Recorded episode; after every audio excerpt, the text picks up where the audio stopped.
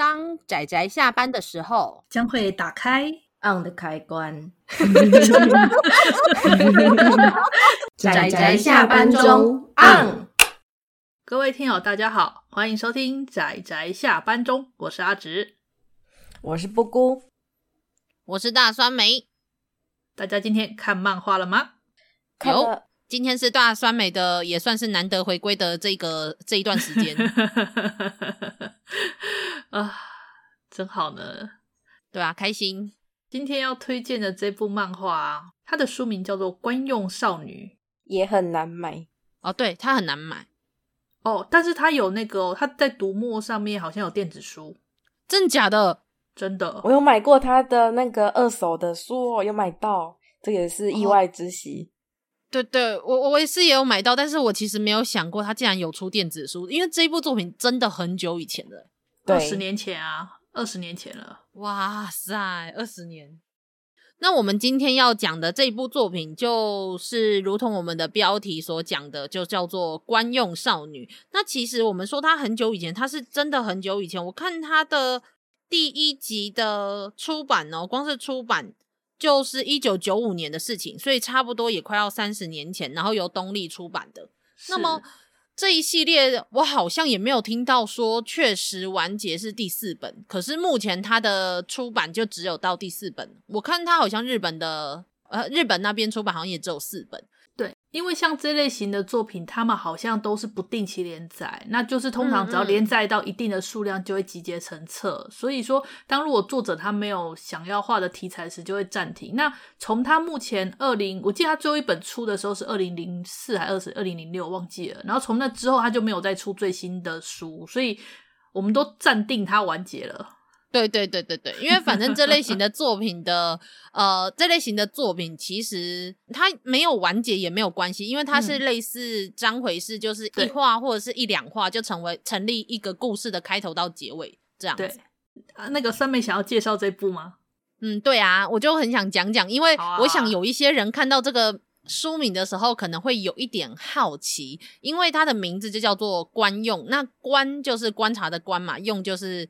呃，使用的用，所以官用少女，嗯、呃，这个东西你要说东西嘛，这个里面叫做官用少女的这一系列的商品，就真的如同这个名字，就是几乎只能够看，真的是很没有很没有实际价值。诶、欸，这个因为它原本里面的客群主要都是以贵族为主，都是有钱人，因为要购买一尊用一尊吗，购买一尊好一尊官用少女的这种活娃娃。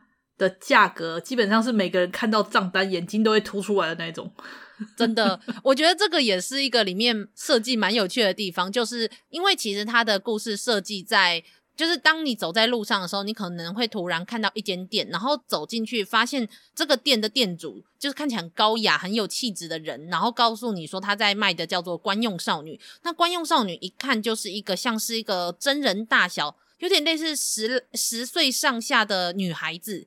就像是少女的年纪，然后就会长得非常的美丽。虽然说她看起来像少女，但是里面就叫她官用少女，而且说她是娃娃。不仅说她是娃娃，还会说她需要去维修。但是这个所谓的少女，她的很多反应，还有甚至一些，就例如说她还是需要被人家喂食，喂食牛奶跟吃糖。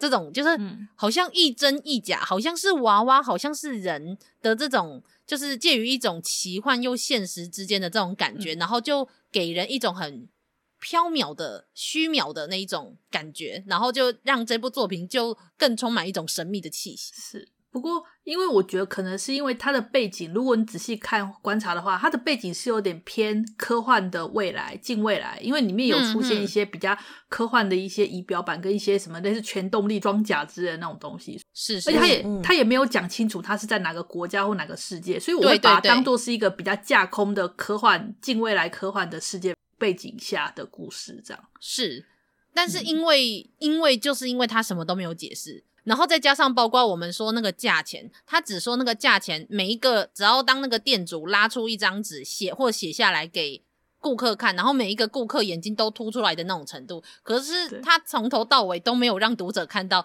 一尊惯用少女到底要多少钱。对，这很有趣啊！就是有钱人好像只要稍微皱个眉头就可以买下的，然后有些人只是说这个我一辈子也买不起的，到底是怎样的价格？真的会让人好奇。然后、嗯、这个娃娃真的是每一尊都真的要用一尊，因为真的是非常贵，然后可是非常的美丽，每一尊都很美。嗯然后里面店主就会说，养育官用娃娃其实非常的简单，只要一天照三餐喂牛奶，一个礼拜喂一颗糖，然后最重要的是你要用爱去培育它。真的，爱，爱情是官用少女的养分。其实他故事还蛮不错的啊，说实在，他故事大部分都是。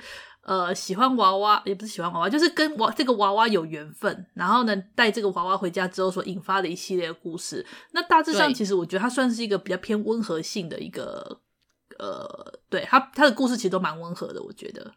对，相对一些其他的作品，嗯，而且像是这样子类似一个商店的魔法商店的类型，比较有名的应该就是我们。呃，之前去年有提过的一部叫做《来自魔界》，那另外一部我觉得更有名的应该就是《恐怖宠物店》了吧？啊、呃，对，没错。嗯，然后《恐怖宠物店》是真的很恐怖，嗯，因为真的很恐怖。嗯哼，还行吧。诶，我觉得例如像兔子啊的那一那那一块，我觉得就不太行。小时候我看到也是有点吓到的。哦，嗯，哦，兔子的那个。嗯、对对对对对，但是大部分还的确是还好，可是相对来说，官用少女在更更美丽、更梦幻一点，至少我感觉是这样。嗯嗯，是，嗯，而且官用少女就给我一种很像阿姑的感觉。哎，等一下，等一下，为什么一定要这样讲？因为就有一种可爱可爱，然后就是很希望坐在旁边看着她的那种感觉，我觉得就给我一种很阿姑的感觉。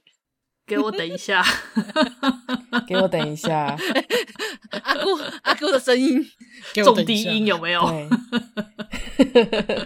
我是在说你可爱，官用少女哦，嗯，对啊，没有，因为官用少女他们，我觉得故事的确是比较温和，它有其实有一些东西我觉得比较严肃，但是它其实会略过没有说，没错，那里面的主要。我蛮喜欢的一个点是说，大家会觉得被惯用少女这种美丽的少女概念所吸引的很多是男性，但其实里面也不乏女性哦。嗯，对啊，就是她的美丽是横跨女性跟男性的那种审美的。嗯、是，对。然后男性面对他们，对，也是超脱了性欲的方面。对对对，我我是还蛮喜欢女演员的那一回的。哦，就是那个那那个模特儿，女模特儿的那个。嗯嗯嗯，不知道那一回你们有没有看到？后来很爽快的就自立自强，对，很爽快，就觉得说，嗯，我不仅是已经是单纯的一个妈妈角色，我同时也身兼了父亲的身份，这样子，嗯，然后就是有一种啊，女人当自强的那种感觉。可是我觉得说会脱离性欲这件事情，我觉得也有一部分是因为它是一种很像，真的很像娃娃，因为比起说她是一个少女或是一个现实中的女孩。官用少女的那个塑造的那个形象，更像是一个洋娃娃一样，我觉得就更脱离了大部分的人对于性欲的那种期待。呃，她本来就是个活娃娃，嗯，你的描述好像她是人类一样。可是老实说，某种生物，你要说它不是人类的话，我觉得也很难说它不是，因为你看它会长大，是，对，可是里面有一个比较。普通的观念就是不应该让这个娃娃长大，对对，必须让它维持一种像真人又不像真人，然后不像小孩但又是小孩的那样子的少女模样。对，它其实里面有一种想把惯用少女一直固定成惯用少女的这个定义的，我不知道的美丽感吗的那种美感。嗯，那里面的购买惯用少女的那些客人啊。其实也是更加的欣赏这种美感，你知道吗？没错，真的。里面很多有钱人是想要一个对他们微笑的美丽少女。那他们有钱，他们其实不一定要购买官用少女，你知道吗？嗯，是。他们会有很多方式。可是官用少女有一种特殊的，大家如果亲自去看就知道了，就是那种不变的感觉，永恒不变的感觉。是。可是我觉得最有趣的是，在里面的故事中，虽然很多。人其实是希望维持官用少女的官用，但是她仍然在某一种程度下，你为她注入了越多的爱情，你反而让官用少女变得更像是真人。然后最后她会长大这件事，我觉得某种程度上就有点像是，你知道一种像是角色改变的角色定位改变的这种感觉。然后可是他什么都没有说清楚，就好像这件事发生的很自然。可是他某种程度上让他长大，其实就完全违反了官用的这个定义。然后我觉得很有趣的是，那个店主啊，他虽然每次都警告他的客人说要注意，不可以让官用少女长大，但我觉得他个人蛮想要官用少女长大的。没错，没错，他在看，他在看，他在观察，他还会免费的卖出去。对，然后还还会怂恿怂恿说你要不要偷啊？你要不要偷？我我觉得其实是有，他是他是希望他的娃娃们可以获得幸福，我是这样是是没错。嗯嗯但但但。所以我觉得这部作品，它就是无论是哪一个角色，无论是官用少女的存在，还是到里面的角色，甚至到这个店主，他都是有一种在呃娃娃和人之间的那一种的区域间徘徊游移的那种感觉，然后很不定。我觉得他就让这部作品就是充满了一种对对梦幻。因为有时候，老实说，我觉得如果它真实一点，这个故事会变得很恐怖。没错，没错，没错，没错。我跟你说，我觉得如果假设官用少女就是人的话，它完全就是人口贩卖耶。对，然后如果你想要把它不是，它如果它完全没有办法变成人，那这种把手办买回家，对手办买回家的那些男人，有时候都会怀疑他是哪里不太对。对，可是可是这个作者他最有趣的是，他仍然把这一部。作品的调性仍然维持在一种非常梦幻，然后脱爱，对对对，脱离了我们说的那种情欲的感觉。对，这是就只有是人但又不像人的那种状态的娃娃才可以满足的。没错，可是他同时还是在描述很多跟人性相关的部分，这是我觉得他蛮厉害的地方。尤其就是像是那种你知道，就是一种呃，像中间他们就就是有。嗯，那种倾家荡产，然后只为了某一个他们想要的东西的那种执着，你甚至某种程度上你要说他们是扭曲，可是，可是好像又是现实中我觉得会出现的东西，然后好像很，其实这样有点糟糕，你知道吗？如果假设今天这一个为了惯用少女而倾家荡产的人是我朋友，我一定会跟他说，不行，你不能为了一个东西这样子。可是这一个故事里面，其实在某种程度上，他反而。官用少女成为了这些人活下去的力量，然后让他们得到了幸福。哇塞，是 有的人因为这个，所以变成了更好的自己，就是他的生活反而因为这样上轨道。而、啊、有些人是在你知道生命的最后获得了安稳的幸福，这样子是是这样子的故事是。所以就是，如果你是单纯讲官用这件事情，我会觉得它更对我来说更像是一种负面的感觉，因为我会。我我是注重实际的人，就是我不会觉得，呃，买一买下一个这样的东西，而且花这么多钱去买下一个这样的东西是一件好事。可是看着这部作品的时候，就会觉得我也好想要一个官用少女哦。对，会会。我我觉得应该说换个方式想想吧，像酸梅不是就经常把那个你的书架拿来当做供桌，这样把书供起来吗？对啊，对啊。一般人也会觉得说，你买那么多干嘛？你又没有看，而且买这个东西小孩子才看呢。可是我觉得，我觉得不太一样的是，就是就是我很清楚它是我一个非常重要的东西，但我不会倾家荡产的只为了这一个东西啊。这倒是呢，就我不会倾家荡产只为了一部漫画，就是或者只为了一个漫画。太昂贵了啦，毕竟官用少女它设定上它就是一个非常昂贵的高价品。然后我记得店主也说了一个很好玩的话，他说如果。打折打太凶的话，你的心情也会跟着打折哦。对对对，我就哇哦，这个东西一开始就应该是无价的。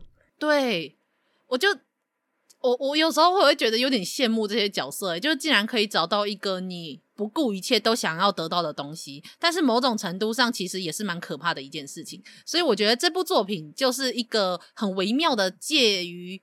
这个不现实与现实之间，可是又让你感受到梦幻与美丽的一部作品，真的是蛮有趣的。嗯，才四本，大家而且竟然电子书有，大家可以去买来看。是，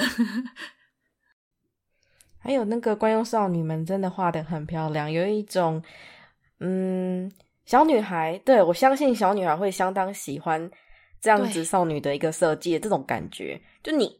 你的直觉会告诉你，我们每个小女孩在可能十岁以前的时候，都会想过一个娃娃应该要长怎么样。官用少女就是长成这样，真的，而且还有各式各样的衣服，就除了是欧式的那种西洋娃娃的那种衣服以外，还有中式的，然后也有日式的，就是它的扉页也很美，就每一个娃娃都很美。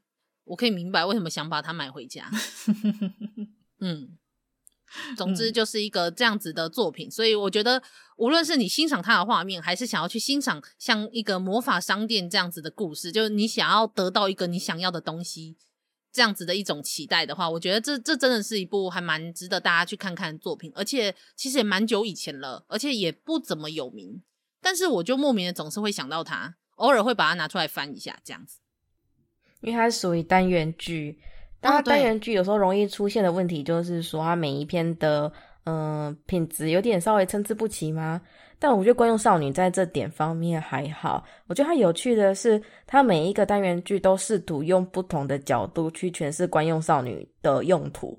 嗯嗯嗯嗯嗯，对，有正的，有反的。那也不是所有的客人都把爱献给了观用少女，反而因为观用少女而获得他们自己的真爱等等的。对，对，并不是有时候我们想象的，把一个漂亮的呃，对少女啊娃娃买回家之后，就变成一种畸形的爱情，并没有。它其实有很多个角度去诠释观用少女对那些客人的意义，这样。嗯。那我们在这里推荐给大家这一部《惯用少女》，虽然已经有点久了，而且不好买，但所幸它有电子书，大家可以买过来买来试试看。对，或者是如果假设你刚好身边也有二手书店，说不定去那里晃一下，你也可以找到这部作品。因为我记得我这一个好像一本十块钱就买回家了，所以我觉得应该说不定也还找得到吧。嗯嗯，对啊。